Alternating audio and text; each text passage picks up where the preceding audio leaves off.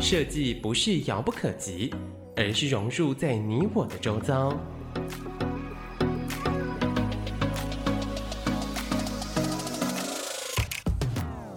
设计台湾，带您认识当代最具代表性的设计。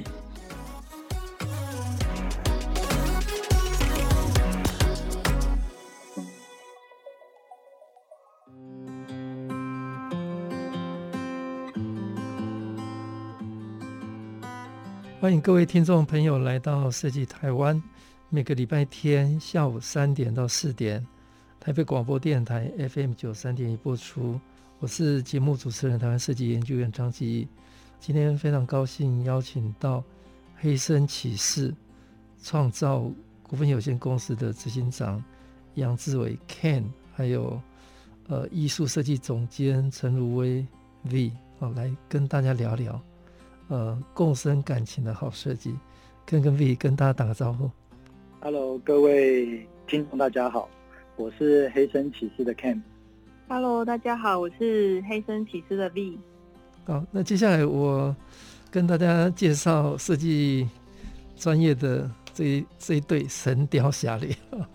黑森骑士设计团队是以专业设计的观点。及创造品牌优势，跨界在不同的产业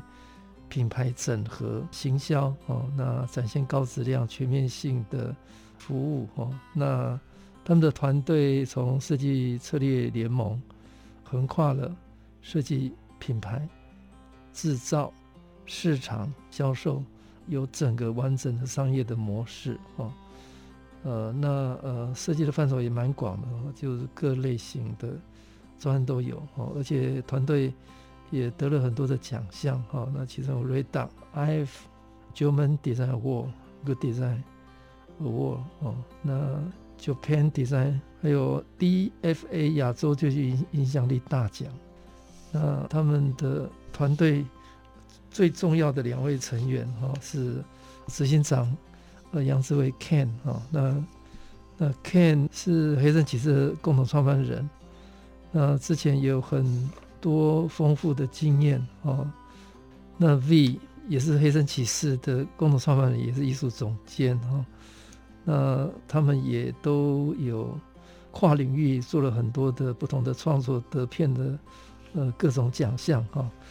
那呃，另外我印象很深刻，就是我们大概设计研究院成立以来哦，有很多的。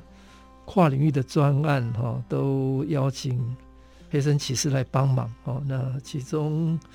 我们有一个学美美学计划哈，是用设计导入哦教育的现场。那黑森骑士团队也创造了一个很好的典范案例哦。那各位都都应应该印象很深刻，还有一个台湾设计展，去年在新竹，那在新竹动物园的展场里面。啊，也可以看得到黑声启示，呃，他们为新竹打造的非常特别的一个展场。那待会节目还会再跟各位详聊哈。那首先我就来请教一下两位哈，呃，两位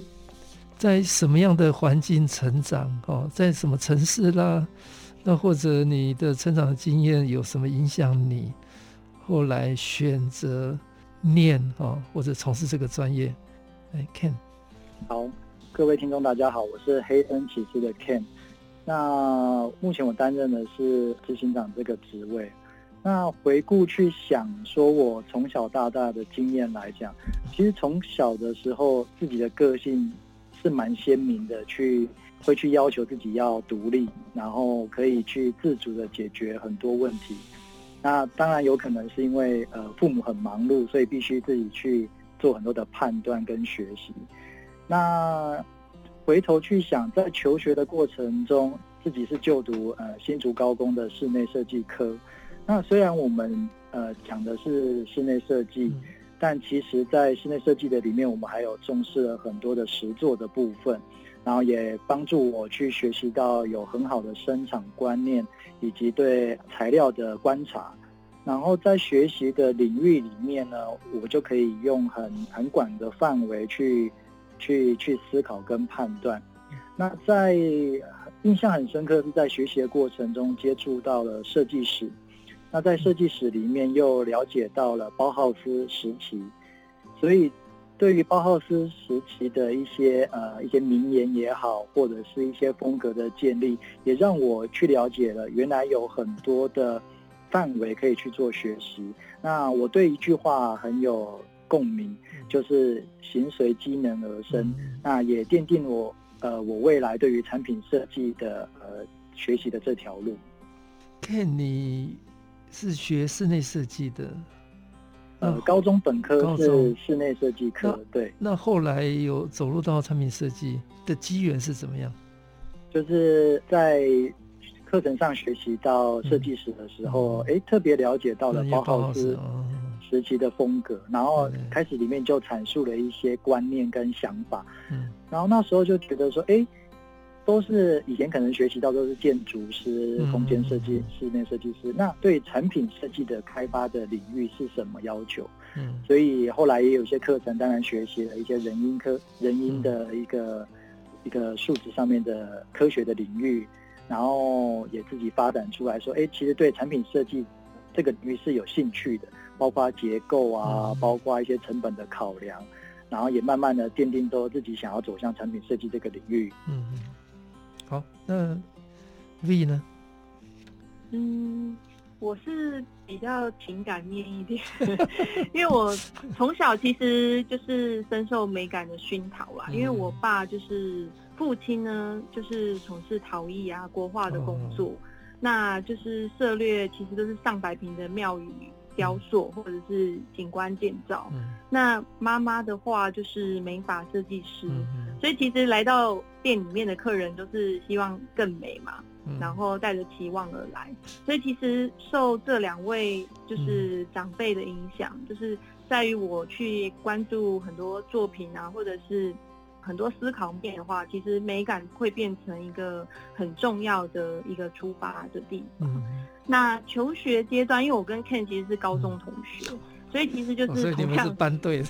对对对，那其实就是一样去呃，在高三的时候去学习到，同学都是分组，有些人是走建筑，有些人就是室内设计。嗯、那我们就是决定走产品设计这个部分这样子。嗯、然后其实影响我们后面还蛮多的这样。哎，那你们两个都两位都新竹人嘛？哈。对。那呃。你们觉得这个城市对你们有什么影响呢？这个城市其实，在我们高中跟大学这个阶段变化的很快，嗯，包括在交通啊，在环境的改变上面，甚至到呃，刚才院长讲到的台湾设计展的这个部分，所以我们对这个城市有很多的体验跟共生情感的这个部分，然后，所以我们就从我们的记忆里面去堆叠我们在设计领域上面的专业性。那 V 呢？嗯，因为我我大概是因为我是住在就是竹北高铁这附近，从、嗯、小到大，嗯、所以其实感触蛮深是。是呃，小时候国小的时候，你就开始被要求要去野调，就是因为这些要去做都更了嘛。嗯。然后老师就开始跟着老师做一些环境的野调，或者是一些历历史故事的野调。那那时候其实还不太了解是发生什么事情的。然后一转眼就跳到呃研究所毕业的时候，发现哎，已经跟不上这个都市变更的一个脚步了，所以才想说，好像要好好的回来，就是新竹这个地方去认识这个地方，然后抓住一些经验跟回忆，然后进而我们就刚好创立这个品牌。所以其实在这个城市里面，可以看到新旧融合的一个特点。就是你必须要把一些旧的故事，包含我们自己自家长辈的一些经验跟故事去，去去做融合跟传达这样子。所以两位，你们大概是多大的时候，呃，选择了要走设计这条路？高三大概十八岁，差不多。选择设计的话，嗯，是高中，高中就就是设计高，高中已经设计课了嘛？对对，那所以从从小就有。有很多的机会接触，呃，跟这一类相关的吗？嗯，因为我爸爸他从事，嗯、其实后后来就是从事那个艺术，对艺术跟这也很相关的，对对。对艺品量产，对，所以从小就常常帮他去做很多加工，艺、嗯、品的加工啊，嗯、或者是帮妈妈去做一些从事美感的工作这样子。那 Ken 呢？我觉得我第一开始最有印象的是我小时候，嗯。呃，爸爸会去出差，可能会买模型回来，买模型是机器人、机器人的模型或者是飞机模型。Oh. 我那时候就很热衷于改造这件事情，嗯、就是不太按照说明书上面的步骤，嗯嗯，然后比较喜欢自己去变化，或者是自己去创造出可能是新的武器啊，或者是新的结构的这个部分。所以到高中的时候，反反而去知道说，哦，原来有产品设计这个领域，嗯、才。真的开始去学习跟比较在专业领域相关的一些呃技术面的东西。嗯，那学习的过程，呃，除了刚刚 Ken 有聊到嘛，哈，包豪斯对你的影响很重要哈，Form Follow Function，呃，回归到机能的本质啊，去探讨。那 V 呢？我其实还是以情感为主啦，嗯，就是所以你你是你是比较浪漫的，Ken 比较理性的，但是因为我们又绝配，对，但又受过包浩斯的影响，就是就连我们去到欧洲，我们还特地去、嗯、去找了包浩斯的博物馆，因为学校已经没有了嘛，然后还去真的去看了一遍，是不是验证一下说是不是老师所教的这个部分。那在高高三时期，其实呃，当时教包浩斯的老师，他也很认真、很努力的传达这样的一个理念。嗯、我们当时也去看了，刚好也有包浩斯的展览在台湾，嗯，所以也也又去看。所以在这样的一个熏陶之下，就是一直把这个理念去带到后面，在造型上面，我们怎么去去把它产生出来这样子。哎，所以教育呃结束之后就工作了吗？还是呃，你们还有其他的经验跟尝试？说求学阶段之后，对，求学阶段之后，其实我们我们蛮务实的啦，嗯、就是选择踏入职场。嗯，但是我们像我个人选择就是一个日商品牌的呃制、嗯、造公司。嗯，所以在这个公司里面呢，我学习到的是很多是在于呃设计以外的事情，嗯、如何去并重，比如说像成。成本的控制，嗯嗯，然后可能在制程上面的安排，然后新的技术的导入，这这个在我就职的这个时期里面来讲，其实帮助我很大。那也让我可以去衔接在设计跟实际量产之间的桥梁，怎么去学习做沟通这件事情。所以是比较产品那一端，产品设计的，嗯，呃，因为我们会有一个呃。需求的目标，比如说我们要是用多少的预算做出一个新的产品，对，对，然后它的竞争对手是谁，嗯，所以包括前面的产品的企划自己都要很完整。嗯、那当然，我比较是一个整体式的整合的部分，嗯、所以从设计的企划到设计的开发，然后到量产，然后到实际的到市场上面的这一连贯，嗯，就要就由呃我们自己去做一个思考，嗯。好，谢谢黑森启示呃执行长 Ken，还有艺术设计总监 V，呃，跟大家分享，呃，他们两位从小在新竹成长长大，呃，因为家里的因素，呃，让他们很早就有机会接触设计相关的资源，哦，那包 house 哦，影响了他们的呃设计理念，哈、哦，Form Follow Function。那很早就呃工作，那日商的这个经验也影响了他们很大。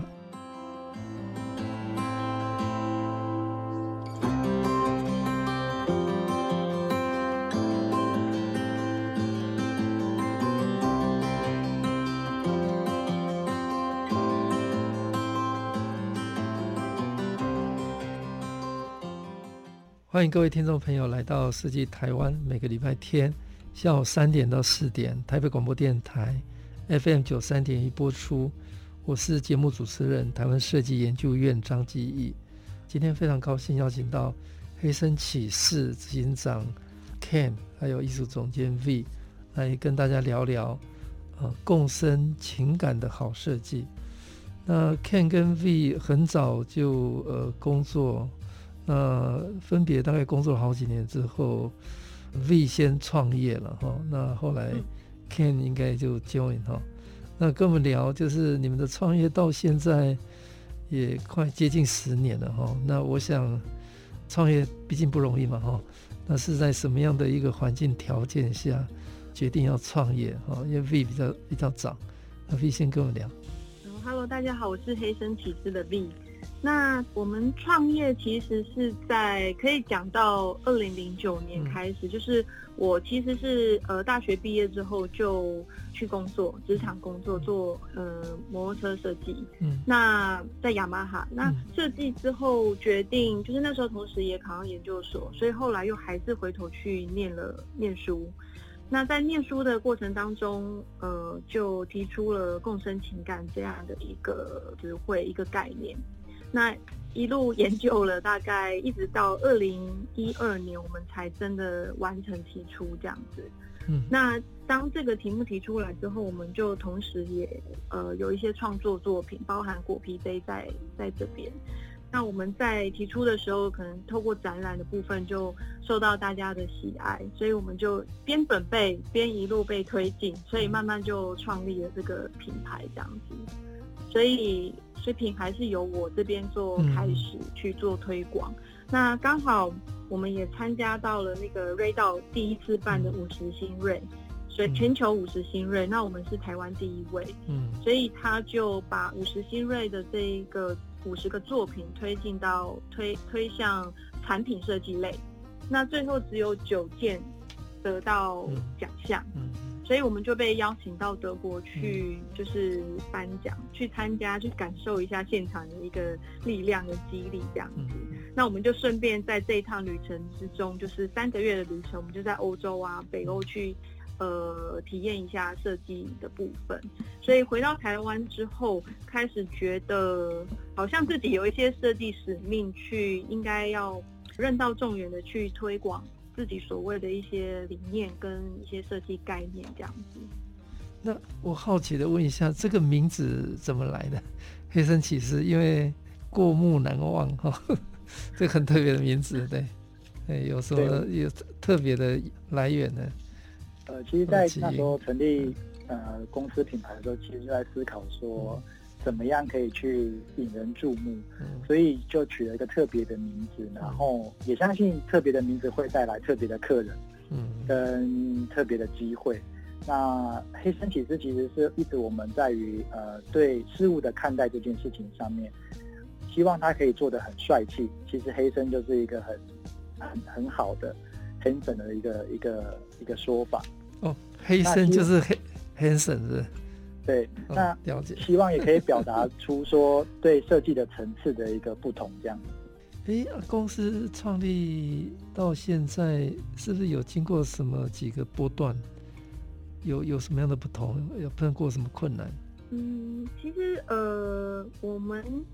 都是蛮务实的个性，嗯，所以其实大部分有问题、有困难出现，我们会立刻想要怎么解决它。嗯嗯就是反而去面对它，那所以一开始的就会变成一个经验在，所以我们一直把很多一直遇到的难关，或者是沟通啊，或者是一些生产上面的部分，那我们就是一直累积做经验累积这样子，对，很难去具体讲出一个困难，因为其实我觉得在创业当中，它是呃一定会面临多方的困难才能够壮大而成啊。对，所以变成说，可能以前的经验，我们怎么累积到创业之后，开始有一个这个名字之后，我们怎么把品牌的部分去好好的珍惜它，然后呃，把这些困难做成一个基石，这样子，然后去往上堆叠。当然中间就是像遇到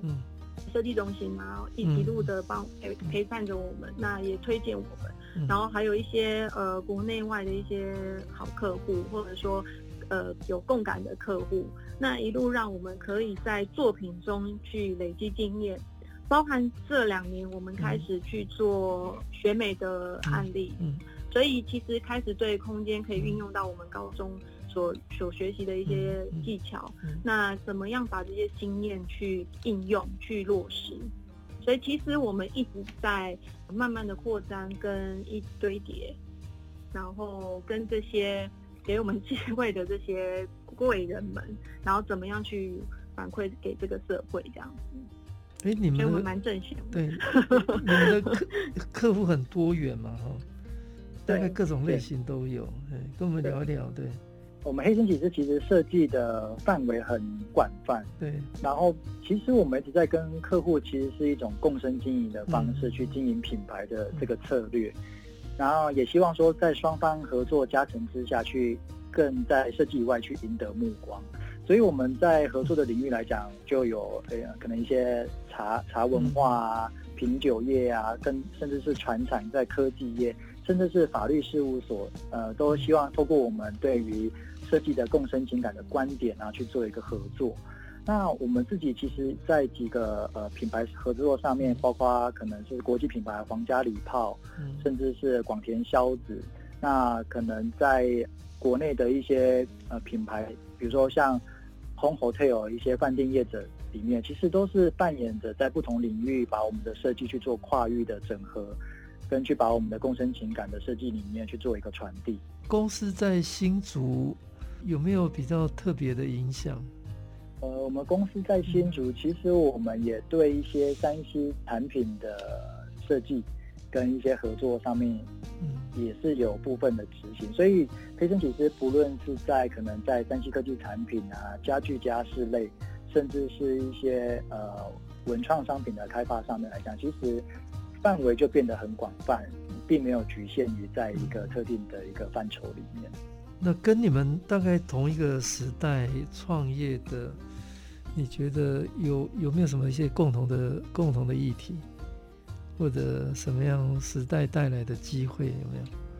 在我们成立的那个时代，其实是台湾在做一个文化创意产业的一个蓬勃发展的一个时代，嗯、所以我们也跟着设计研究院得到了很多合作的机会。包括像我刚才提到的广田硝子的这个合作案，嗯、其实就是借由呃设计研究院的一个台日精造的一个部分，嗯、去把我们的台湾的设计力去输出，跟日本的一个制造业的去做一个两者的一个合作。那当然产出的结果也很好，也得到了一个 Good Design 的一个奖项。对、嗯，刚刚讲那个台湾设计，日本精造嘛，哈，是。那这个应该很特别的经验，因为以往都是。台湾是制造哦，那设计端可能在其他先进国家哦，那那这个是倒回来了哈、哦，台湾做产品的设计，但是在日本做精造，跟我们稍微聊聊一下这一段的。其实很特别的是，呃，广田硝子这个品牌已经是今年已经是一个一百二十几年的一个国际的老品牌了。那在于合作的过程的开始，那我们跟广田社长。也就是，呃，广田先生，我们有一个很很很特殊的一个情谊在，因为其实本身广田先生也会说中文，所以他对我们台湾的文化，或者是我我跟丽两个在日商公司的这个经验来讲的话，嗯、其实双方都可以在台呃台日之间去做一些交流。那我们很印象很深刻的是，在一次的提案里面已经。呃，几乎要定案了。嗯，但是我们在会议上就感受到广田先生呃有一些微妙的一些表情，嗯、或者是一些呃语助词，让我们觉得说是不是有一些不妥的地方？那我们自己在在会后呢，还有跟广田先生做一个沟通上面的一个确认。那也在这次确认当中了解到说，其实我们可以再提一个不同方向的、更大胆的去做一个一个提出。所以后来提出了这个案子，是一个三件组的一个呃，针对食物的器皿去做的一个设计，然后有别于广田萧子在一般在酒器上面的一个设计跟提案。那当然在这一次新的提案里面，就双方就很聚焦的一拍即合，对于这个概念的提出这样子，这个算是在这一次的合作案里面蛮大的一个收获，就是说在除了在跨国或者是在文化上面的沟通跟交流上面说，其实一些细微的动作也会，呃，在我们双方的观察里面，可以去做一个重新的定义。那黑森启司在呃国际呃得了很多的奖项哈，呃有没有什么特别的秘诀？其实我们呃都是以就是跟客户沟通，嗯、还有共生情感这个概念。那其实我简单说一下共生情感的理念。嗯、其实我们一开始的呃元素是它是从手感出发，然后、嗯、呃延伸到五感。其实，在创创作这个名词之前，它大部分的人都在创作五感的概念。那为什么从手感出发？因为我可能跟我日商工作就是做摩托车设计有关。嗯、其实会发现说，在创作摩托车设计师非常喜欢去触摸车体本身。嗯、那其实它跟我们在创作的过程当中很有关系。因为呃，一个线条它可能可以影响这整台车的消费者一个分别，就是。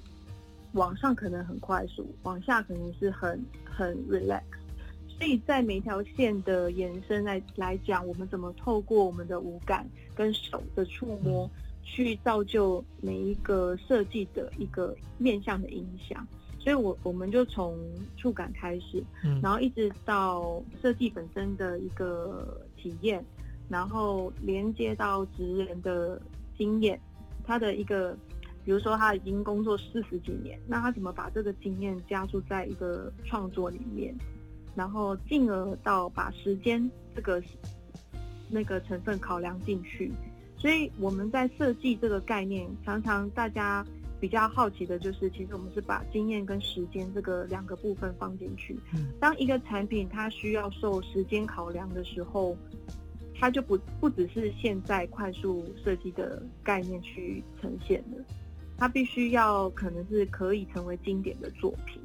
所以这个是我们一直在每次在自己在内部破题，或者是说在设计创作的时候的一个，我觉得也是一个很困难去思考的一个面向，这样子。所以黑圣骑士强调呃手感、触感到五感啊，呃那体验、那经验跟时间的整合。呃，创造共生情感的好设计。那在这个概念里面，有没有几个比较特别的？你们认为关键的作品或者计计划案？我们第一个一定是我们自己的果皮杯嘛，因为它是、嗯、对最具代表。然后它其实也结合包浩斯的一个理念。嗯、其实包浩斯它是要极简，那大家就会觉得，哎、欸，我在果皮杯上它是复杂的纹路嘛。那其实我们是把生活的果皮的纹路去简单化、集合化，然后再把颜色拿掉。嗯，怎么让形随机能而生？是不是应用？不一定是应用在造型上，它可能是应用在视觉上。所以其实，在整个环节，果皮杯算是比较具我们目前代表性的产品。那再来就是我们把。共生情感这个部分，其实拉到一个是文化沟通，因为近期我们可能主要都是在做国际专案、跨国的专案。那所以除了刚刚提到的广田孝子的这个合作案之外，我们还有做执行皇家礼炮这个概念。那它其实是为了台湾做了一个特别的一个属于亚洲品呃味道的一个酒。那透过这个，我们还特别帮他们做了一个限量的一个器酒器。可是其实，在这个沟通的时候，我们是直接对国外做开会的。那其实一个会议，我们直接就设计概概念就定案。嗯，因为其实我们在前期研究很多如何怎么去让东西方的差异，喝酒跟喝茶的差异怎么去拉近这个距离。然后去做到共感，让喝酒的人也可以感觉到我在喝台湾茶的这个部分。好，谢谢黑森启司从共生情感到国际沟通。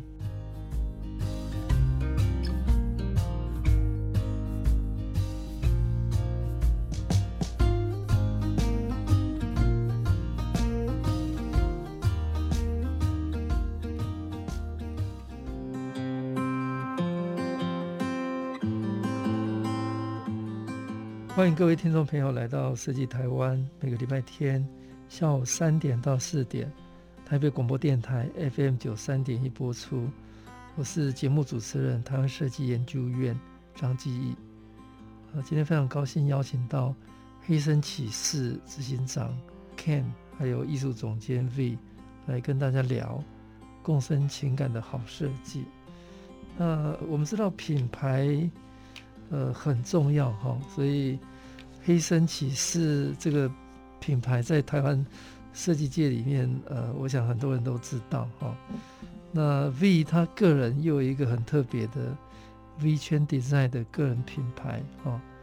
那呃，为什么有一个公司品牌，然后又独立了一个个人品牌？呃，这两个差异在哪里？那 V 跟跟我们好好聊一下吧。哈，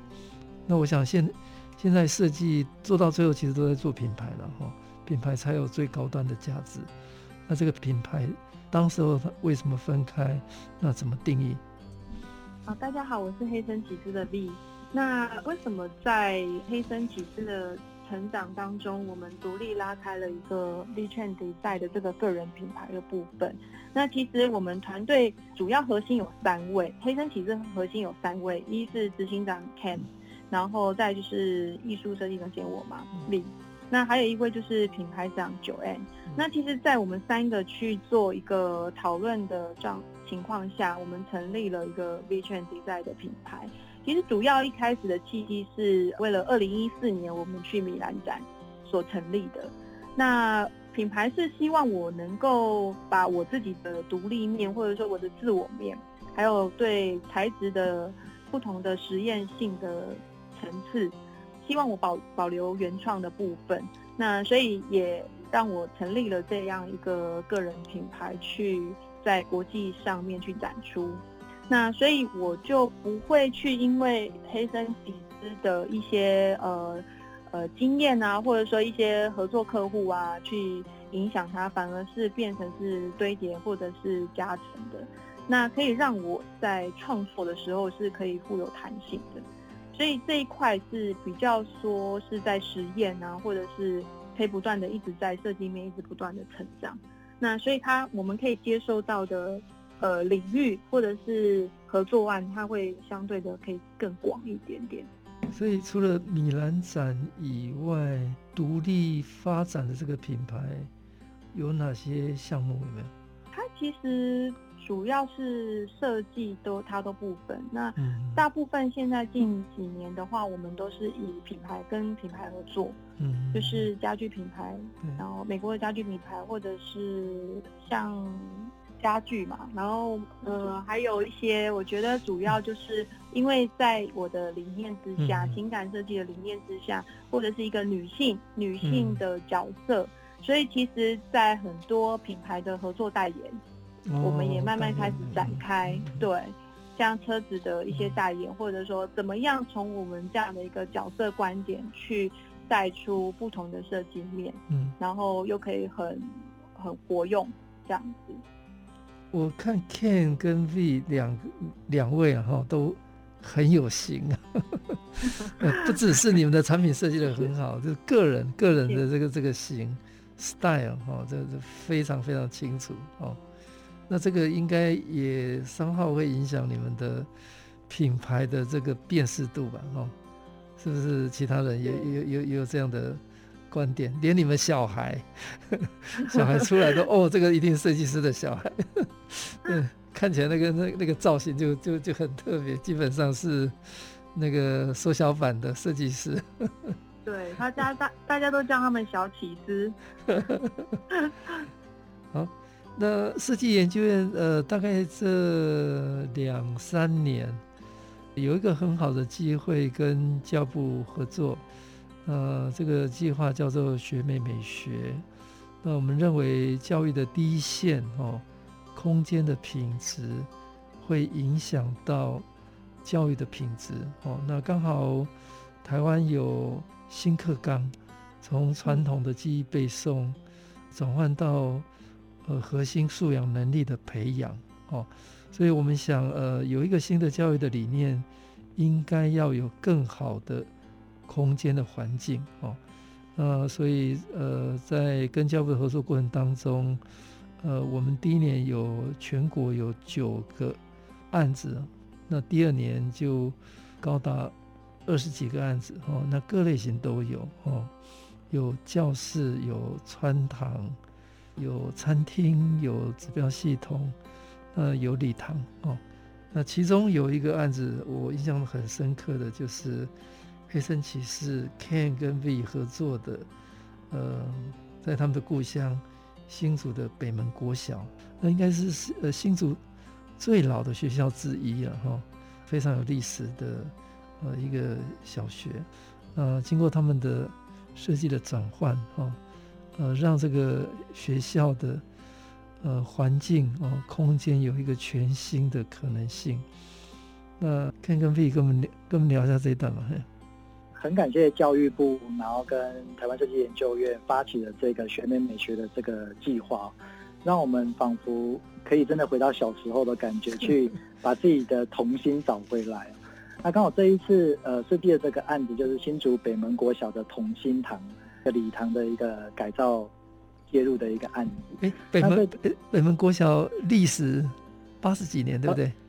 呃，今年是第一百二十三年，一百二十三年。哦，对，去年我们刚好有幸在这个空间里面参与了他们的一百二十二年的校庆。对啊，所以在这一个百年历史的一个校园建筑里面，我们竟然很有幸的去参与了这样的一个设计转换跟介入的这样的一个机会。所以在做这个专案的一开始，其实我们就感觉自己就好像回到小朋友的那种感觉。那在这一个案子里面，其实要改造的是一个礼堂的一个部分。那我们花了很多的心力再去思考的，这个礼堂里面有一个很高的讲台是怎么去改造的这个部分。所以我们就用一个换位思考的一个角度去去介入，就是我们小时候可能上舞台的时候被点到要上舞台，其实是很紧张，因为小时候的舞台其实是很高的，被点上去的时候好有点那种居高临下，然后大家都仰望着你的那种压迫感。所以在这一次的设计改造里面，我们就把舞台的高度去做一个降低。那在这个一直以来，我们从事设计其实都是只有用我们自己本身的设计的成长经验去做一个转换。所以这一次有机会介入这个学美美学的案子的时候，呃，刚好可以替我们自己有两个学龄前的小孩去做一个对未来的学校的一个想象是什么。那也可以激发小孩在这个空间里面，除了自主的创意之外呢，是不是可以带给他们更多的呃影响的发展？那个呃，给我们介绍一下那个空间哈，因为我们去看那个空间真的很特别哈，因为它在在这个小学里面能够有一个那么完整的构造哦，而且是在校园的入口里面，而且它基本上是一个最老的空间之一了哈。那经过这样一个转换，它的使用的条件是完完全翻转的。那后来你们有回去评估学校怎么用那个空间吗？有，嗯，呃，其实，在做这一个同心堂新竹北门国小同心堂的案子的时候，嗯，其实我们前期花了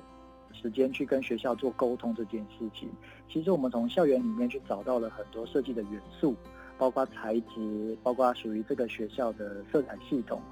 然后我们把它放在同心堂里面去做一个验证。那在这个呃过程里面，其实很有趣。然后学校方就会告诉我们很多关于这个学校的故事。然后我们也适时的替这个学校做了一个定调，就是它是属于有一个古迹建筑群的一个百年老学校。嗯。那在这个过程里面，其实我们从很多的部分去做介入，比如说在一个空间的整理的部分，就是把。学美美学最主要的一个减法设计也把它放入进去，嗯，那也把我们黑森骑士一直以来的共生情感的情感的这个部分，我们就放在色彩以及环境的连接的部分去做沟通。那重要的是，我们还在这个场域里面放入一些元素，让小朋友是很放心的，可以去做体验的部分。那在这个场域里面，其实它可以很快速的去转换一些模式，包括我们还有特别设计的展示架，结合作具的这个部分，可以让小朋友在这个空间里面去办一个展览也好，跟现在他们学校在推行的美感教育去做一个结合，然后也可以很快速的把展具移到旁边去之后，就可以空出一个运动的一个场域。嗯，然后在这个场域里面，其实就会有很多很有趣的事情去发生。那比方说，在这个呃空间里面，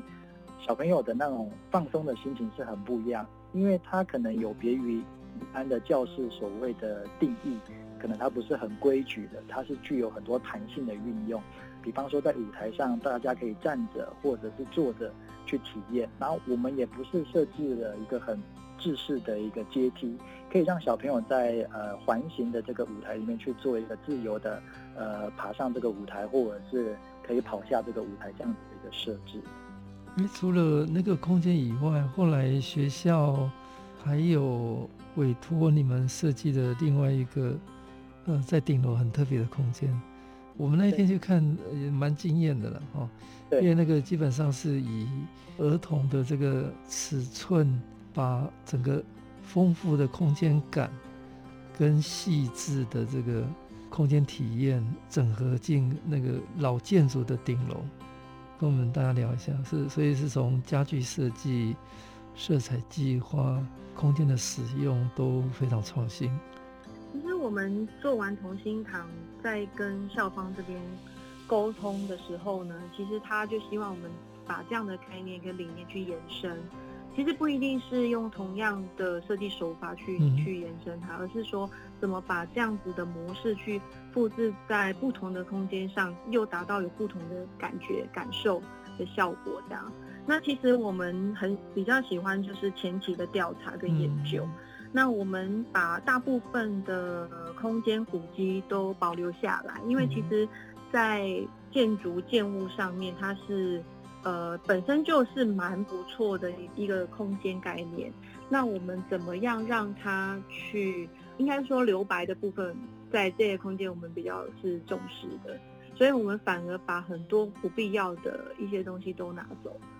然后回到这个空间的本身。再添加一些可能不影响到这个空间视觉感的一个色彩，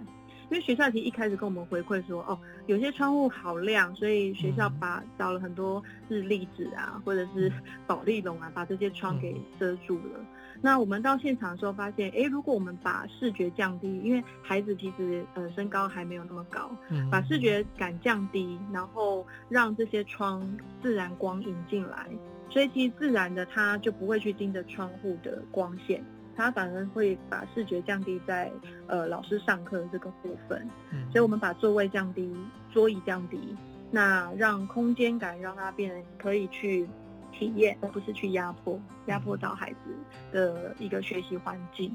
那其实去延伸这个同心堂这个概念，就是在于它是弹性的。嗯，就是因为刚刚院长前面有提到，我们要因应未来的教育模式。嗯，那我们还在还未定义当中，怎么把这个教育被定义的时候，所以它必须富有弹性，让很多它有实验性、有想法、有一些突破性的一些老师的一些教育方式，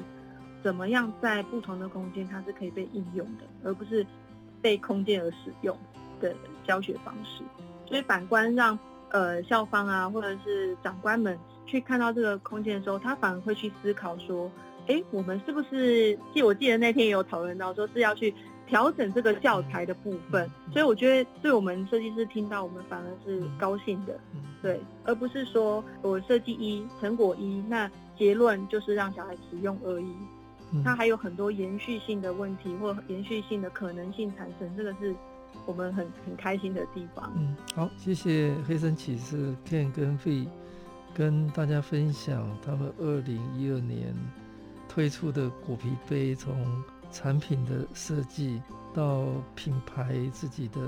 黑森启示，还有个人的品牌绿圈 Design 哦，呃，延伸到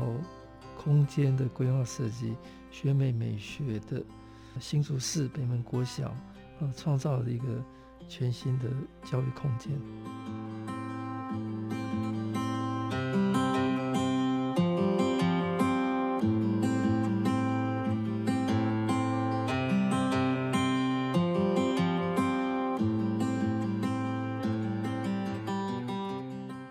欢迎各位听众朋友来到设计台湾，每个礼拜天下午三点到四点。台北广播电台 FM 九三点一播出。我是节目主持人，台湾设计研究院张基。今天非常高兴邀请到黑森启示执行长 Ken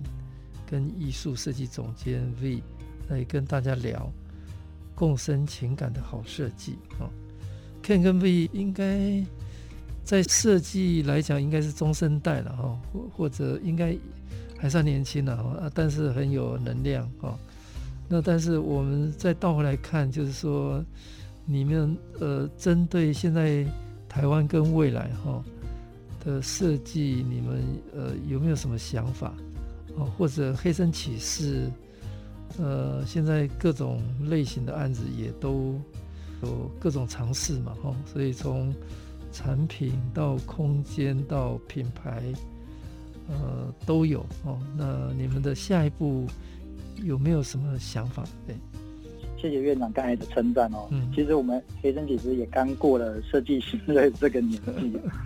所以我们其实一直在去思考说，除了我们现阶段在接触跟发展的这些领域以外，其实我们也一直在思考说，因为现在现在的生活很快速的发展，包括可能科技面也好，或者是一些。产品的需求的变化来讲，所以我们一直在去思考的未来的这个部分是要怎么让可能设计跟美感如何去并存，甚至是加值的状况。所以我们其实一直有在去思考说，怎么样去提早去进行在未来的设计的领域里面，可以去更让自己往前一步去做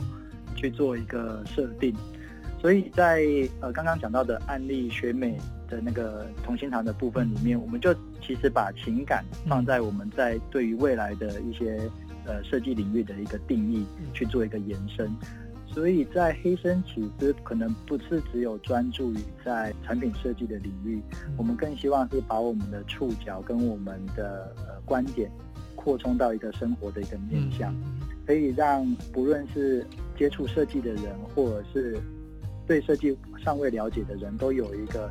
一个新的定义或了解，什么叫做设计？那什么是属于黑声启示的未来设计未呢？有有什么看法？嗯，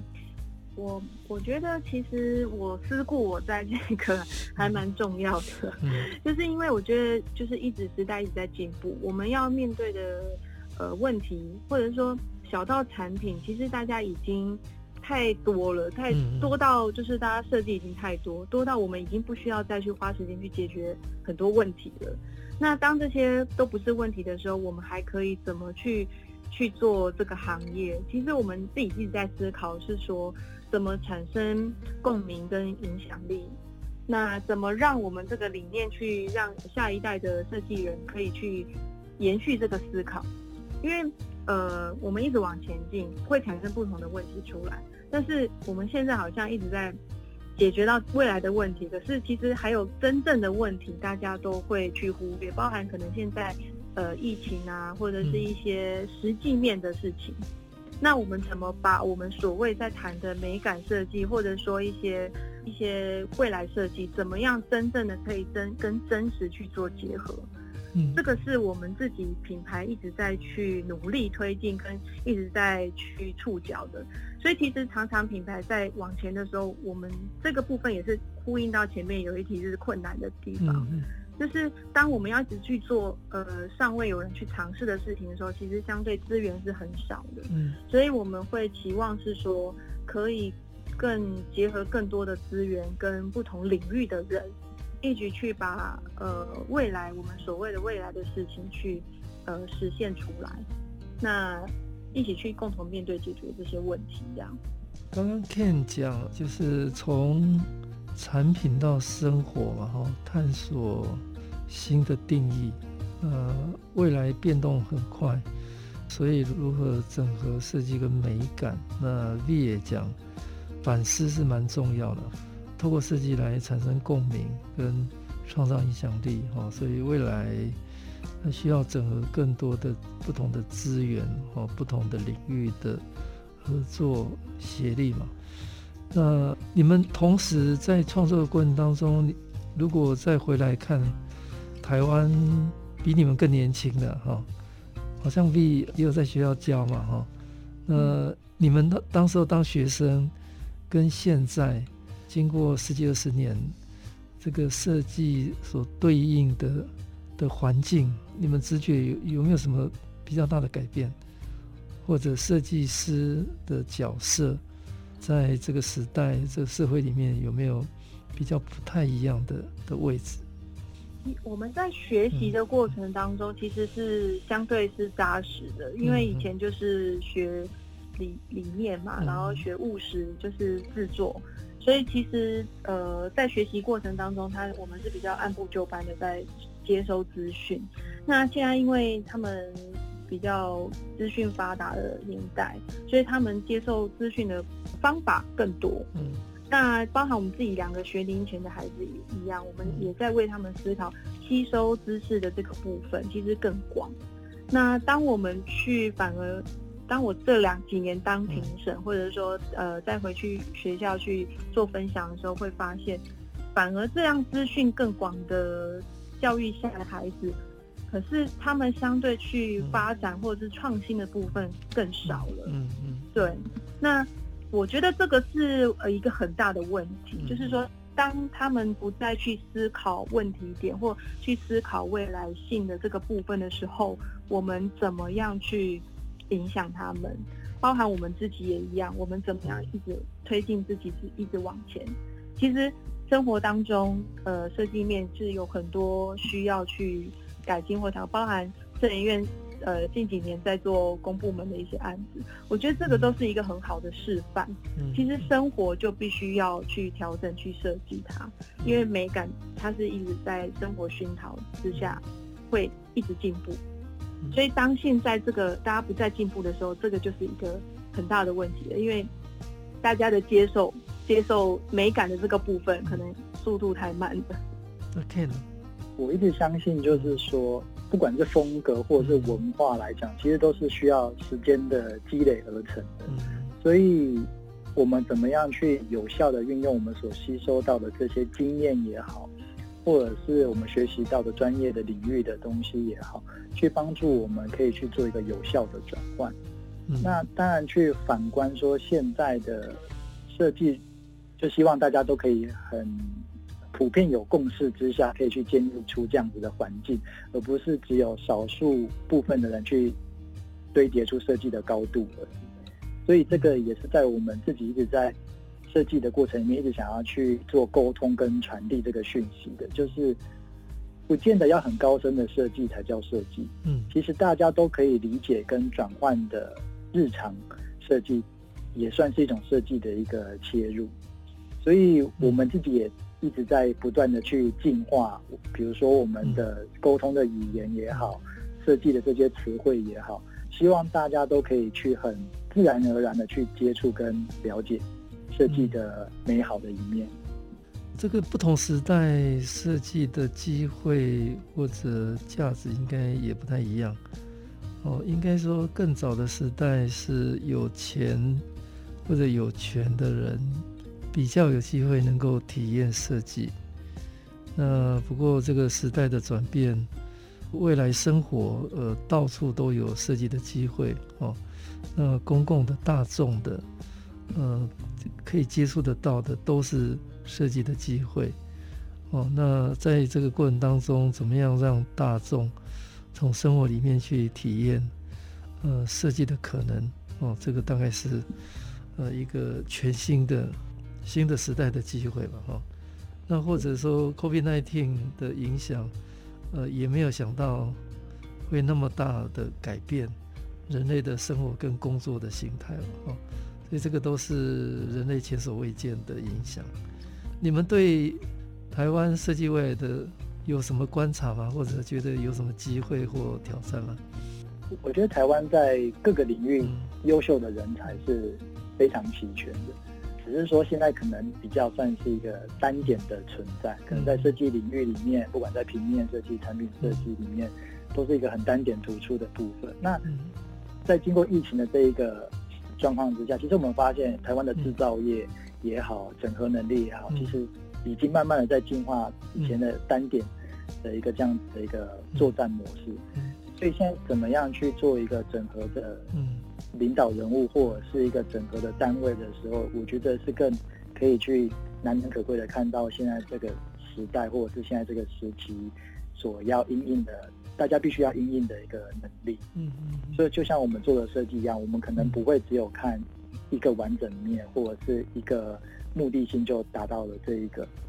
阶段，我们必须要更整合的去把整个的产业啊，或者是一个技术面去做一个向上提升。去应应下一个世代的一个来临。嗯嗯，你有没有？我觉得刚好因为疫情，让其实很多不管是自身也好，或者说呃公共也好，就是让大家有机会去重新思考一些不同的面向。像刚刚 Ken 提到单点这个部分，嗯、那我其实我们一直在做，其实就是希望、嗯、呃能够真的是串联或者是合作。嗯，因为其实自己我们自己在往。往前走的时候，能够感受到不同领域带给我们来带给我们的一些刺激跟感受，所以呃，遇到像疫情这种状况下，设计或以前设计或艺术通常都是会被抛弃的，嗯、因为是要大家要务实的嘛，填饱肚子最重要。嗯、可是怎么在这样子的状况下，让设计介入到可以去呃影响大家去思考这个部分？因为我一直在想，设计是一个可以应用的方式，嗯，它是可以让人可以 smart thinking 的一个模式。嗯、所以当遇到问题的，包含生活也好，我们常常 用学过设计，我们有很多接收到很多知识，所以我们会用设计去思考，反而去思考生活面向。遇到问题的时候，沟通的时候，我们怎么样用这个方法去解决问题？嗯，所以。怎么样让设计跟艺术在这样的呃情况下，或者是未来的状况下，它是一直越来越扎实的？这个是我们也一直在去努力迈进的。嗯，在这两年，台湾充满的，或者全球了哈，充满了各种变动跟挑战啊，所以设计应该不是额外附加的，是在我们生活里面能够创造。更多可能性的呃基本因素之一哦，那怎么样跨界共创哦？呃，面对未来的可能性跟挑战哦，不断的在在努力前进哦，应该是未来很好的机会。那今天谢谢黑声启示呃执行长 Ken，还有艺术设计总监 V 跟大家精彩分享